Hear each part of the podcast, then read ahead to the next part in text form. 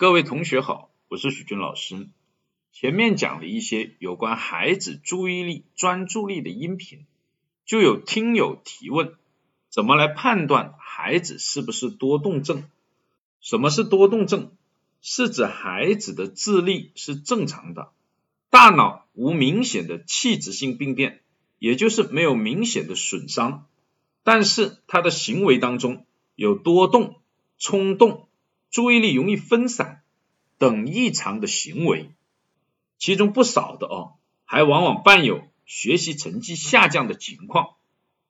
多动症呢，在我国的一个患病率哦，根据二零一四年上海精神卫生中心公布的数据哦，学龄儿童中多动症患病率有了百分之五点八，全国患病儿童超过一千万。由于这个病哦。他跟孩子好动、调皮等等的这些天性呢很像，所以具有一定的隐蔽性，发现的时候往往都是比较晚了。那我们怎么来判断呢？准确的诊断以医院为主。如果孩子在以下的这十二个行为中有七个及以上，那就要去医院看看了。第一个，活动过多，动个不停。第二个，注意力不易集中，容易分心。第三个，兴奋激动，容易激惹，常常无缘无故的哭闹，稍受刺激呢就哭闹不停。第四个是冲动任性，不听劝告，容易不受集体的欢迎。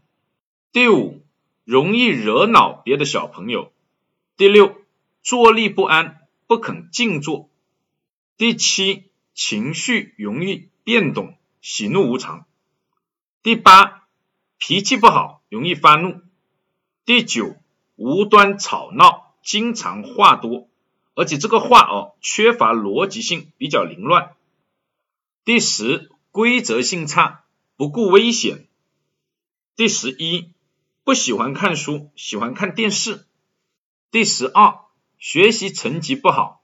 记忆力比较差，这十二条有七条及以上持续六个月的，就要考虑是不是多动症，要尽早的去医院呢确诊。